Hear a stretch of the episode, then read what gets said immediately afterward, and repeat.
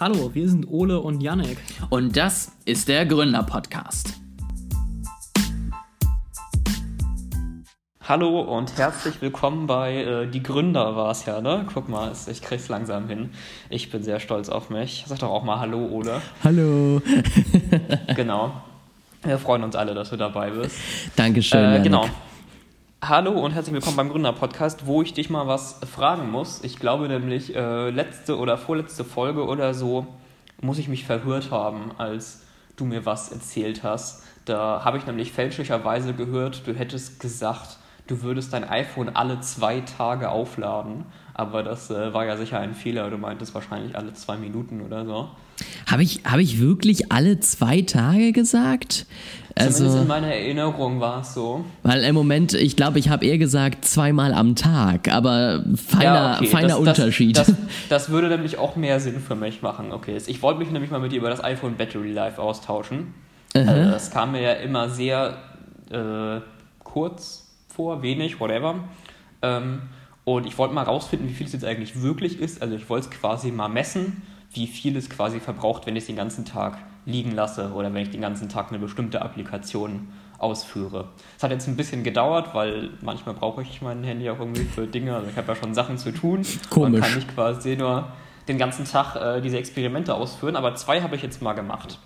Ähm, und das erste war, wie lange hält es quasi von 100 äh, wenn ich telefoniere. Ich war nämlich hier für Homeoffice in der längeren Telefonkonferenz und dann dachte ich, dann kann ich es ja quasi dafür nutzen. Also ich habe es mir hier hingelegt, äh, auf Lautsprecher gestellt, auf Batteriebetrieb und mich in die Telefonkonferenz eingewählt und sonst aber auch nichts mehr mit dem iPhone gemacht, also nicht im Hintergrund ähm, noch drauf rumgetippt oder so. Ähm, so, es, es, hat auf 100% gestartet, also ich habe es auf 100% ähm, aufgeladen und habe es dann benutzt bis es auf 50% runter war. Jetzt kannst du ja mal raten oder schätzen, was glaubst du, wie lange habe ich telefoniert, damit das iPhone von 100 auf 50% runter ist? Du hast ja seitdem wir das letzte Mal gesprochen haben, jetzt wahrscheinlich nicht irgendein neues gekauft, was äh, noch besser in der Akkuleistung ist, sondern bist wahrscheinlich noch bei deinem 7er, richtig? Genau, ich bin beim iPhone 7. Ich habe vor ungefähr einem Jahr die Batterie austauschen lassen und hier in den Einstellungen steht Batteriestatus 99 Also ich vermute mal, du hast so, so eine halbe, dreiviertel Stunde durchgehalten mit der Ladung. Okay, das ist, ich bin sogar noch drüber, du hast sogar noch niedrig geschätzt. Ähm, also es hat eine Stunde gedauert, bis es von 100 auf 50 Prozent ähm, runter ist. Und deswegen hatte ich mich auch so gewundert, als du meintest, ich lade mein iPhone alle zwei Tage auf, weil ich dachte, es benutzt ihr das einfach nie, ne? Weil wenn das in dem Rahmen ist, dann hält das iPhone ja keine zwei Tage, dann hält es halt zwei Stunden, wenn man die ganze Zeit telefoniert. Ja, also natürlich muss man dazu sagen, dass ich tendenziell, wenn ich zu Hause bin, es auch tatsächlich eher sporadisch benutze, weil ich dann eigentlich alles über den Rechner oder über das iPad mache. Aber ähm, ich finde trotzdem, dass zwei Stunden relativ wenig sind. Ich muss sagen, ich habe es bisher noch nie getestet. Ich habe ja offiziell ein etwas größeres Handy, wo, glaube ich, auch eine etwas größere äh, Batterie verbaut wurde ursprünglich mal. Ich muss aber auch sagen, ich habe meine bisher noch nicht gewechselt und bin im Moment am Überlegen, weil mein Batteriestatus mir auch schon lange nicht mehr anzeigt, dass ich diese 80% irgendwie habe. Ähm, ja, können wir ja gleich sozusagen nochmal zu einem neuen News-Thema überswappen. Ich habe nämlich gedacht, ach, ich wechsle mal noch nicht die Batterie. Vielleicht gibt es ja ein überraschendes Gerät äh, in dieser Woche, wo ich sage, shut up and take my money ähm, und dann alles überweise, was ich habe, damit ich ein neues Gerät habe, was so groß ist wie meins und äh, wirklich ein Fortschritt ist. Spoiler Alert, ich mache demnächst einen äh, Termin für einen Batterietausch. Ja, ja, das, oh je. Jetzt wir aufpassen, dass ich keine schlechte Laune kriege bei dem Thema hier.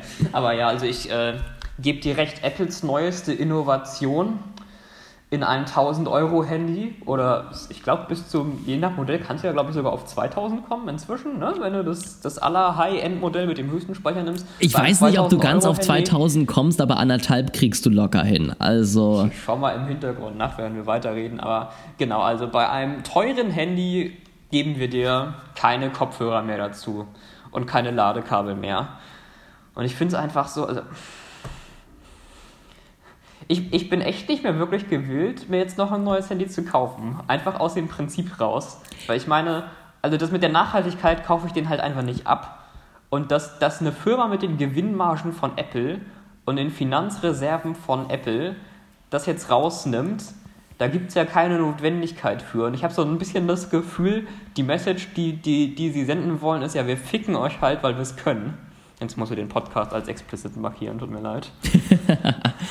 ich weiß es tatsächlich nicht, ob ich ihnen das abkaufe oder nicht. Also ja, die Verpackung wird kleiner und ja, es wird natürlich dadurch irgendwie ein bisschen umweltfreundlicher. Ja, Apple hat relativ starke Ziele, die sie einhalten wollen, eigentlich um sozusagen nachhaltig zu sein. Ich finde eher tendenziell das Gerät an sich nicht überzeugend. Also mhm es ist einfach, aber da können sie, glaube ich, auch einfach im Moment nichts mehr gegen machen. Du, du kannst nicht mehr viel Neues in ein Handy reinpacken, was mich wirklich tangiert. Ich brauche kein. Ja, weißt du, weißt du, was mich tangieren würde? Eine Batterie, die länger hält. Also wirklich, es, ich meine, es, man muss sich ja nicht mal irgendwelchen Special Shit überlegen, wie faltbares Handy oder wie Samsung es macht oder so. Wenn du mir einfach nur eine Batterie geben würdest, mit der ich, ich sag mal, statt zwei Stunden acht Stunden telefonieren könnte oder äquivalente Dinge tun mit dem Stromverbrauch, würde ich sofort das Modell kaufen. Es ist so eine offensichtliche Idee. Ich verstehe nicht, warum man das nicht macht. Wahrscheinlich, weil es technisch schwierig ist.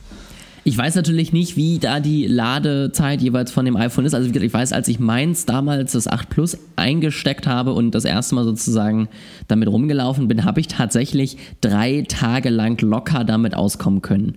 Also hm. da war in dem großen Handy auch schon eine vernünftige Batterie drin. Ich bin da auch wieder von einem Handy gekommen, wo ich zweimal am Tag laden durfte, weil es halt komplett am Arsch war. Aber wir können ja jetzt heute so viel fluchen, wie wir wollen. Ich muss es ja sowieso explicit machen. Ähm, ne, aber also da war halt einfach wirklich. Du kannst auch piepen, wenn du willst. Das geht auch. Oh nee, ich mach's explicit. Ähm Nein, aber mich überzeugt einfach das Gerät an sich auch nicht. Also ich habe ein Gerät, mit drei Kameras, was ich aber auch schon in dem Gerät davor hatte. Ich habe ein Gerät, was nochmal 80% schneller ist und nochmal bessere Gaming-Power hat und nochmal bessere dies, das. Und ich habe 5G. Vielleicht habe ich das jetzt ein bisschen zu sehr überspitzt, aber keines dieser Dinge merke ich in den Anwendungen, ja die ich mit meinem iPhone mache. Vielleicht die Kamera, weil meine hat nur zwei und ich kann nur zoomen und nicht rauszoomen. Aber dafür habe ich so einen Aufsatz, der das kann, der irgendwie 20 Euro gekostet hat und den man mal hinterhergeschmissen bekommen hat. Ähm, und alles andere brauche ich nicht. Weil ich meine, ich öffne jetzt schon Instagram und habe direkt die Inhalte. Ich schreibe jetzt schon eine WhatsApp und sie kommt direkt bei dem anderen an. Wo zur Hölle brauche ich jetzt ein iPhone, Richtig. was 5G kann? Also 5G ist halt, ich will, ich will, mich jetzt hier nicht so als den Fortschrittsverweigerer im Podcast darstellen, aber für einen ähm, normalen Privatnutzer ist zumindest Stand heute 5G halt völlig sinnlos. Also erstmal, weil wenn du einen normalen Tarif hast, ist alles, was 5G dir bringt, sowieso, dass du deinen Datenverbrauch in drei Sekunden, dein Datenvolumen in drei Sekunden verbrauchen kannst. Aber selbst wenn du, wenn du irgendwie einen unbegrenzten Mobilfunktarif hast, ist es ja so, mit LTE kommst du ja auch schon auf 100, 200, 300 Mbit pro Sekunde. Und was machst du denn unterwegs, dass du mehr als das brauchst? Also du kannst ja heute schon HD-Filme in Sekunden runterladen. So, der, der einzige Anwendungsfall ist, du hast irgendwie einen 4K-Monitor dabei und möchtest auch nicht eine Minute warten, bis dein Film auf Netflix runtergeladen ist. Ich meine, wer hat denn diesen Anwendungsfall? Das gibt es ja schlicht nicht. Ja, ich denke mir ja auch, ähm, also soweit ich es bei 5G verstanden habe, ist ja ein großer Vorteil auch die geringe Latenz, was ja scheinbar gerade für ähm, Online-Spiele auch noch ganz interessant sein soll. Wobei ich mir da halt auch immer denke, was zur Hölle spielst du, währenddessen du gerade in der U-Bahn sitzt? Also da denke ich ja. mir dann auch wieder, haben wir da überhaupt schon die, die Games, die es auf dem iPhone gibt und ich möchte 5G hier nicht schlecht darstellen, weil ich glaube, dass 5G in der Industrie ein Riesenschritt sein kann und das durchaus super sinnvoll sein kann, aber halt nicht in meinem fucking iPhone, weil ich da halt ich mache es halt nicht. Also wie gesagt, ich, ich öffne die Inhalte und sie sind da. Was brauche ich mehr? Also ja, es ist für einen normalen Menschen gibt es einfach keinen Use Case, der das sinnvoll macht. Ja, also ich, ich finde es ganz spannend, weil ähm, ich es so ein bisschen auch börsentechnisch mitverfolgt habe. Also nicht nur sozusagen für mein äh, Interesse, ob ich mir ein neues Gerät kaufe oder nicht, sondern auch für mein Interesse, ob ich danach mehr Geld habe oder nicht. Und es war scheinbar unglaublich Vorerwartung vorhanden. Also die Aktie ist ja wirklich die, die Tage davor ordentlich ausgerastet, wo ich dachte, krass, bald haben wir wieder die Höchststände vor dem Split beim alten Aktienpreis so ungefähr. Ja. Und war schon echt so ziemlich überrascht. Hat dann ja aber doch einen relativ schnellen Bogen geschlagen, nachdem das Event zu Ende war. Und ähm, so ging es mir tatsächlich auch. Also es waren wieder nur die Dinge, die erwartet waren. Der HomePod Mini haut einen jetzt auch nicht aus den Socken, weil es halt auch immer noch, da habe ich letztens einen ganz lustigen äh, Podcast zugehört, wo dann die Aussage drin war, ja, preislich ist er jetzt super, aber da ist halt immer noch Siri drin. Ähm, und ich glaube, das beschreibt es auch ganz gut und deswegen war es halt einfach kein, kein Event, was wirklich überzeugt. Es war halt ein paar ja, kleine Veränderungen, die sie jedes Jahr wiederbringen und ein Produkt, was sie dann überraschenderweise immer noch dabei haben. Und das war's. Und ich glaube, sie werden damit wieder durchkommen. Ich glaube, sie werden wieder tolle Earnings äh, gerade über die Weihnachtszeit äh, verlauten dürfen. Und alle werden wieder sagen, haben wir es euch doch gesagt. Und ich glaube auch, das wird noch jahrelang so weitergehen, weil sie einfach Apple sind. Aber ich frage mich halt, ob sie nicht immer weiter an ihrem aufgebauten Ruf und letztendlich auch an ihrer mhm. aufgebauten Brand jetzt mal als äh, Einschub, ob sie da halt wirklich nicht gerade langsam dran knabbern und ob sie da nicht langsam irgendwann nochmal was bringen müssen, damit man ihn weiterhin abkauft, dass sie dieses Preispremium nehmen dürfen. Ja, ich weiß nicht, kaufen Leute immer noch die, die neuesten iPhones, wenn die rauskommen? Also ich sag mal so, es wird ja immer gezeigt, so von wegen, ey, es gibt hier keine Schlangen mehr und äh, niemand interessiert sich für die neuen iPhones. Ähm, ich kann halt aus zwei Gründen sozusagen sagen, ja, es wird noch gekauft. Zum einen, ich war mal bei einem Launch Day beim Zehner damals mhm. dabei. Ähm, das war natürlich auch nochmal ein großer Sprung, den sie da gemacht haben. Aber ich weiß auch, beim 8 Plus war ich beim Launch dabei, was ja jetzt nicht so der große Sprung war und wo man ja wusste, dass das 10er kurz danach rauskommt. Und selbst da habe ich den ganzen Tag nichts anderes gemacht, als iPhones auf die Fläche zu schmeißen, so ungefähr, und äh, Leuten die in die Hand zu drücken. Also es kommen immer noch Leute. Es ist halt ein bisschen weniger mit Schlangen, weil die meisten inzwischen online vorbestellen und Pickup machen oder es ja. nach Hause liefern lassen können. Deswegen stehen die Leute halt nicht mehr vor der Tür, aber es wird trotzdem noch gekauft. Und Apple hat ja auch wieder eine ordentliche Masse an iPhones vorbestellt in ihrem äh, sozusagen, also mussten sie dann ja verlauten lassen, wie viel das wieder sind, beziehungsweise ist durchgesickert. Und sie erwarten ja scheinbar wieder ungefähr dieselben Verkaufsmargen in bis, ich sag mal, Dezember jetzt, wie sie es beim letzten Gerät auch hatten. Und da reden wir, glaube ich, irgendwie wieder über einen riesigen Batzen an iPhones, die sie da dann letztendlich verschiffen. Deswegen ich glaube, wie gesagt, noch haben sie eine starke Marke, noch sind sie eine vernünftige Firma, noch läuft das alles. Ich glaube aber, sie müssen in den nächsten zwei, drei Jahren langsam sich mal wieder überlegen, was sie mal Neues Spannendes, wirklich Interessantes rausbringen wollen, ab von irgendwelchen Services, die gerade super gut laufen, die aber nicht wirklich die Marke an sich stärken. Ja, also gut, ich, ich sag mal, aus so einer kapitalistischen Perspektive würde ich jetzt einfach sagen, wenn die Leute ihr Geld für das iPhone 12 Pro, das übrigens 1500 Euro kostet, du hattest recht, äh, ausgeben wollen, können sie das machen. Also ich äh, bin relativ glücklich noch mit meinem iPhone 7 außer der Batterie und meiner allerersten Apple Watch. Äh, ich habe jetzt mein persönliches Geld nicht dafür ausgegeben. Was andere mit ihrem Geld machen, kann ja, ist ja nicht mein Problem. Ja, und ich muss tatsächlich auch sagen, also ich bin auch tatsächlich mit allen Geräten noch über zufrieden, die jetzt alle langsam gen vier Jahre tendieren, beziehungsweise diese vier Jahre sogar langsam hinter sich haben. Was früher bei mir so ein Zeitraum war, wo ich meistens gesagt habe, jetzt äh, muss langsam mal neu her. Ähm, und ich würde mich früher auch immer als äh, sozusagen Fanboy bezeichnet haben, aber inzwischen sehe ich halt einfach die Preise, schaue auf mein Konto und weiß, dass es mir das nicht mehr wert ist und dass ich mir vielleicht sage, ich lasse es mir zum Geburtstag, Weihnachten und nächsten Geburtstag schenken, weil es dann irgendwann bezahlbar ist als Geschenk. Ähm, aber ich werde es mir definitiv nicht mehr so mal eben zwischendurch gönnen, weil ich es gerade kann, so ungefähr. Ich würde nochmal in dem, in dem Apple-Universum bleiben. Ich hoffe, du siehst mir das nach, obwohl das ja nicht das Thema war, was wir eigentlich für die heutige Folge äh, ausgemacht hatten. Ähm, und zwar würde ich einmal auf Apple One eingehen. Du hast es ja gerade schon so ein bisschen angeschnitten ähm, und ich glaube, es ist auch die Strategie von Apple, dadurch, dass es eben schwieriger ist, immer neue Geräte zu verkaufen, weil es eben weniger Innovationen, weniger Innovationsmöglichkeiten gibt, ähm, eben mehr Geld zu verdienen über diese Services. Also einerseits über die Kommission beim App Store, aber eben auch iCloud, Apple Music, Arcade und so weiter und jetzt ähm, Apple One. Und ich würde sagen, dieses Produkt, also dieses Bundle-Produkt, war eigentlich so ein bisschen wie unausweichlich. Und ich glaube, es wird auch noch in anderen Bereichen nachziehen, ähm, aus, einfach aus, aus diesem Phänomen heraus, dass ich finde, man, kann, man zusammenfassen kann als Everything is 10 Dollars a month.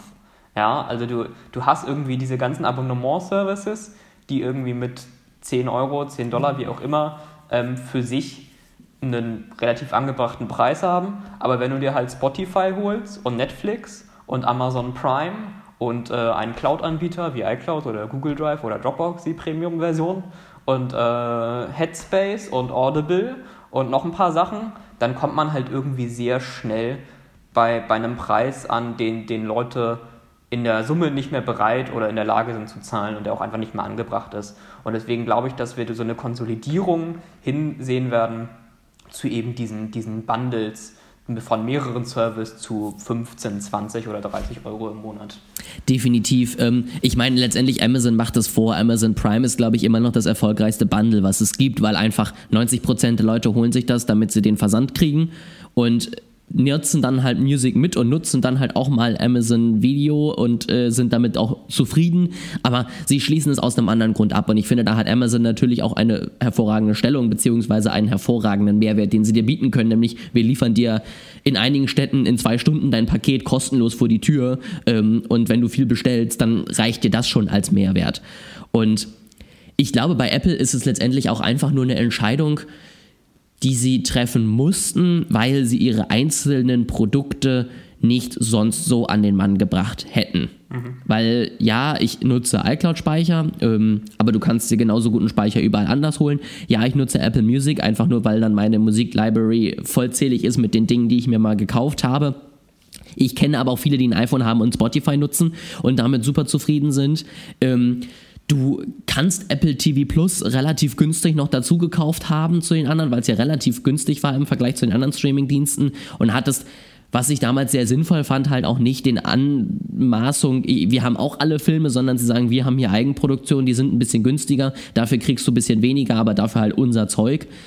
Es waren alles einzelne Produkte, wo ich sage, die kannst du kaufen, musst du aber nicht und ich glaube, du hättest immer maximal zwei davon gekauft. Also ich glaube, es gibt niemanden, der alle vier zum Festpreis, die jetzt in Deutschland verfügbar sind, gekauft hätten. Und jetzt einfach zu sagen, wir klatschen euch das alles zusammen. In Amerika gibt es ja, glaube ich, zwei oder drei Stufen ähm, und ihr kauft dann eben darauf aufbauend eure Sachen, die ihr braucht, ist, glaube ich, ganz sinnvoll, weil sie damit sagen können, wow, wir haben jetzt irgendwie drei Millionen äh, Abonnenten von dem einfachsten und toll und die gucken alle Apple TV so ungefähr und dadurch können sie einfach geile Zahlen rausbringen, die aber nicht viel verändert haben zu dem, was sie vorher hatten und bekommen wahrscheinlich irgendwie 10% mehr Geld, weil irgendwelche Leute sagen, ach komm, den 1 Euro, dann gucke ich vielleicht nochmal einen Film zwischendurch und bin glücklich. Und ich glaube, es war ein geschickter Move, sie haben es ganz geschickt gemacht ähm, und haben da alles richtig gemacht. Was mir in Deutschland immer noch ein bisschen übel aufstößt, ist einfach, dass Apple es scheinbar nicht schafft oder nicht möchte, regelmäßig alle Produkte gleichmäßig oder zumindest zeitnah in alle Märkte zu bringen. Also Apple News Plus wurde vor vier Jahren, glaube ich, mal vorgestellt, ist immer noch nicht in Deutschland. Die Apple Kreditkarte wurde vor zwei Jahren, glaube ich, vorgestellt, ist immer noch nicht in Deutschland. Ist, glaube ich, in fast keinem anderen Land außer Amerika. Und wenn Sie wirklich zu einem Serviceanbieter werden wollen, dann müssen Sie da an Ihren Veröffentlichungszyklen vielleicht einiges drehen, damit Sie auch wirklich immer noch weltweite Margen bekommen, die Sie dann sozusagen verdient haben.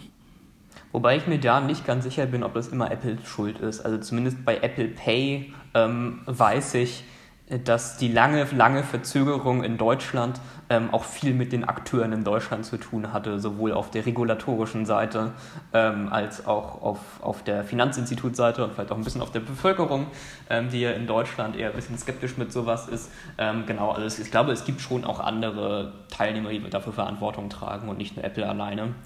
Es, es gibt auf jeden Fall immer andere Teilnehmer. Es ist letztendlich ja auch äh, anderes Beispiel damals, als die äh, Routenplanung dann irgendwann mal endlich auch bei Apple Maps verfügbar war. Auch da war ja der Grund, dass eben letztendlich unsere Verkehrsverbünde relativ verteilt sind und es eigentlich sehr, sehr Mhm. schwer ist, an alle Daten zu kommen.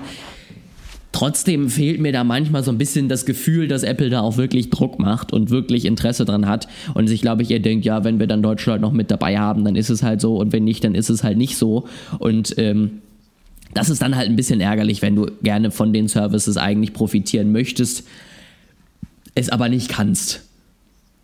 Äh, was ich ja noch für eine, für eine interessante Frage halte, ist, wie wird sich jetzt der Markt in Bezug auf diese Abonnement-Bundles oder Service-Bundles weiterentwickeln? Also es gibt ja schon Amazon Prime, wie du erwähnt hast, ähm, dann gibt es jetzt Apple One. Ähm, ich könnte mir gut vorstellen, dass Google auch noch in eine ähnliche Richtung geht, ähm, möglicherweise auch Microsoft. Also aktuell haben die ja schon Microsoft Office plus 1 Terabyte äh, OneDrive-Speicher zusammen. Da könnte man eventuell auch noch ähm, weitere Produkte hinzufügen. Und die meiner Meinung nach spannende Frage ist ja, was passiert denn mit den unabhängigen Anbietern? Ja, also Spotify und Netflix, die können irgendwie ihre eigenen Services nicht bundeln, weil sie haben nur diesen einen Service.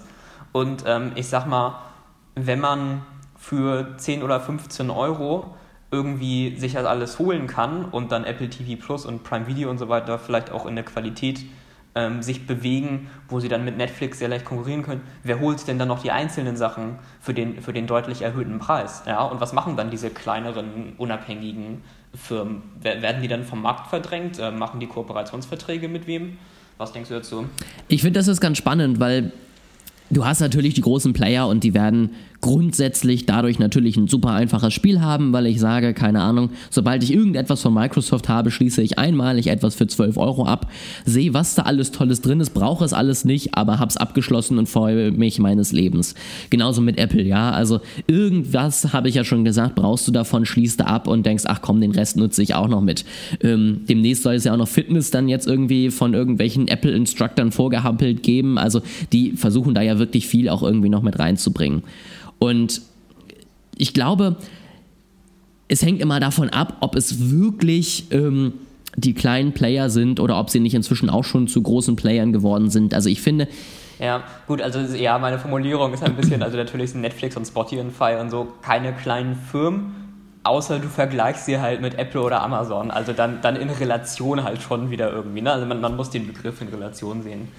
Ich finde aber, die gehen auf jeden Fall richtige Wege. Ja, also Netflix mit ihren Eigenproduktionen, die du nirgendwo anders bekommst. Spotify, die immer mehr auf den Podcast-Markt gehen und da wirklich auch Innovationen inzwischen voranbringen. Also neuestens kannst du jetzt irgendwie da auch einstellen, dass es dann äh, Fragen unter deinen Podcast-Folgen gibt, die dann ausgespielt werden. Also, ne, wo du wirklich siehst, die tun etwas, die haben ihren Bereich abgesteckt und sind da relativ gut drin. Ich vermute jetzt mal, um irgendwie auch mal eine These zu formulieren, auf die man mich festnageln kann, sie werden den Preis senken müssen, zumindest für eine Einstiegsversion, weil es nicht mehr haltbar ist, wenn ich 12 Euro für alles bei Apple zahle, dass ich dann 10 Euro für Netflix Ja. zahle. Und ich glaube, da werden sie auf jeden Fall ähm, runtergehen müssen werden da irgendwie versuchen müssen, dann mit den äh, niedrigeren Kosten vielleicht nochmal wieder mehr Leute anzusprechen, um trotzdem weiterhin Produktion eben auch äh, zahlen zu können. Ähm, und so wird Spotify wahrscheinlich auch machen müssen, beziehungsweise sie werden vielleicht ihre Family Bundles und ähnliches noch mehr nach vorne bringen, dass sie sagen, dein Gruppenbundle jetzt zehn Leute zum Preis von acht oder sieben und dadurch versuchen, dass man eben sagt, ach komm, das ist ja jetzt wieder relativ günstig, dann schmeiße ich mich mit zehn Kumpels zusammen und gehe da rein. Also ich glaube, sie werden durch irgendwelche Mechanismen den Preis senken, damit es für mich immer noch sozusagen sinnvoll ist und ähm, werden dann darüber wahrscheinlich weiterhin am Markt bleiben. Spannend finde ich ja auch, was mit Disney Plus zum Beispiel passiert, weil du da natürlich zwar im Moment auf dem Videomarkt noch einen kleinen Player hast, aber natürlich eine Firma dahinter stehen hast, die auf dem Filmmarkt der Player ist. Und die haben natürlich schon einen Grund, dass ich mir Disney Plus hole, weil ich nämlich sage, ich möchte Disney-Filme gucken oder ich möchte äh, Superheldenfilme gucken oder ich möchte, weiß ich auch nicht, gucken. Und dann musst du nun mal eben zu Disney. Und da geht's nun mal nicht anders.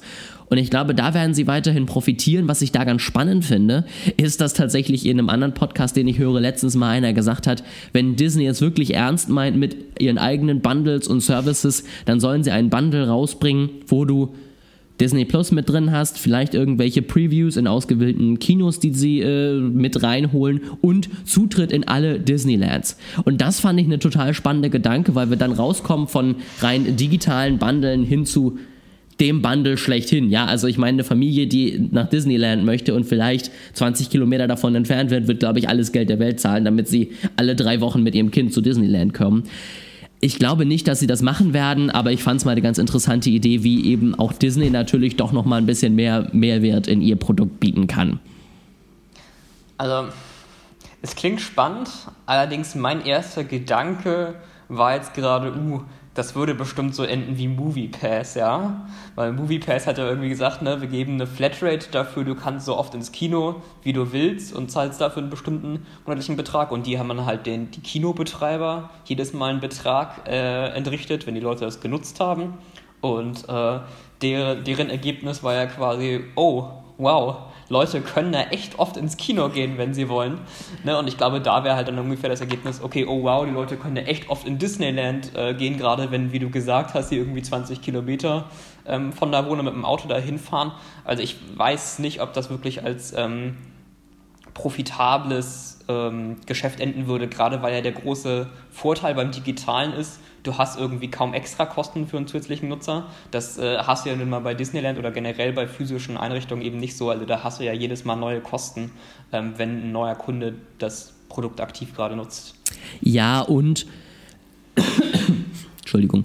Und du hast eben auch ein unglaublich schweres Verkaufsargument für Leute, die eben nicht im Radius von Disneyland wohnen. Also keine Ahnung, für uns ist das nächste Paris selbst wenn ich wollen würde, ich komme nicht alle zwei, drei Wochen nach Paris. Punkt. Also da ist die mhm. Zugfahrt schon so teuer, dass es sich für mich dann nicht mehr lohnt. Und das ist dann natürlich auch unglaublich schwer. Das heißt, sie müssen es dann wieder zweiteilen. Dann kaufen nur die Leute im Speckgürtel vom Disneyland den teureren, wo sie dann da rein dürfen. Die anderen kaufen weiterhin nur das normale Abo und es wird wirtschaftlich eine Totalausfall werden. Also ich glaube, das ist unglaublich schwer umzusetzen. Ähm, aber eben, um nochmal auf Disney zurückzukommen, in diesem Feld als ja eher kleiner Anbieter, ich glaube auch Disney wird weiterhin eine äh, Bestandsberechtigung haben, weil es einfach Menschen gibt, die Disney-Filme gucken wollen. Ähm, was ich mir natürlich auch gut vorstellen kann, ist, dass bei, bei Disney gerade vielleicht irgendwann doch noch mal einer von den großen, sei es vielleicht ein Apple, ähm, ziemlich viel Geld in die Hand nimmt, um Lizenzgebühren zu kaufen, weil sie werden sehen, die Leute, der Markt wird immer feiner. Ja, es wird dann die Leute geben, die einfach Netflix Originals lieben. Es gibt Disney-Fans, es gibt die Leute, die sowieso Amazon haben und es wird wenig Leute geben, die 100 Euro im Monat ausgeben, damit sie alles gucken können. Und ich glaube, da wird irgendeiner von den Großen es vielleicht doch nochmal probieren und sagen, keine Ahnung, wo ist eure Schmerzgrenze? Ja, was sind äh, die Bereiche, die wir zahlen können und seien es irgendwann hunderte von Millionen Dollar so ungefähr, damit ihr uns eure Filme abgebt. Und da kann ich mir vorstellen, dass es da vielleicht tatsächlich nochmal irgendwie ein Apple gibt oder so, die es zumindest versuchen und eine ordentliche Summe auf den Tisch legen, wo wir alle sagen, ach du Scheiße, und die damit einfach hoffen, dass die hunderte tausende Nutzer, die eben Disney Plus für 5 Euro im Monat abspringen, dann zu Apple One rüberlaufen, weil sie da eben jetzt ihre Filme gucken können. Wir sind ziemlich genau bei einer halben Stunde.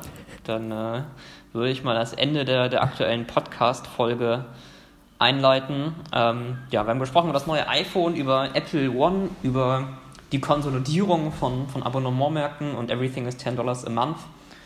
Nächstes Mal wieder ja, haben wir auch ein paar Follow-ups, ne? also auch im Bereich Technologie, aber nicht Apple. Gibt es noch was, was du hinzufügen möchtest?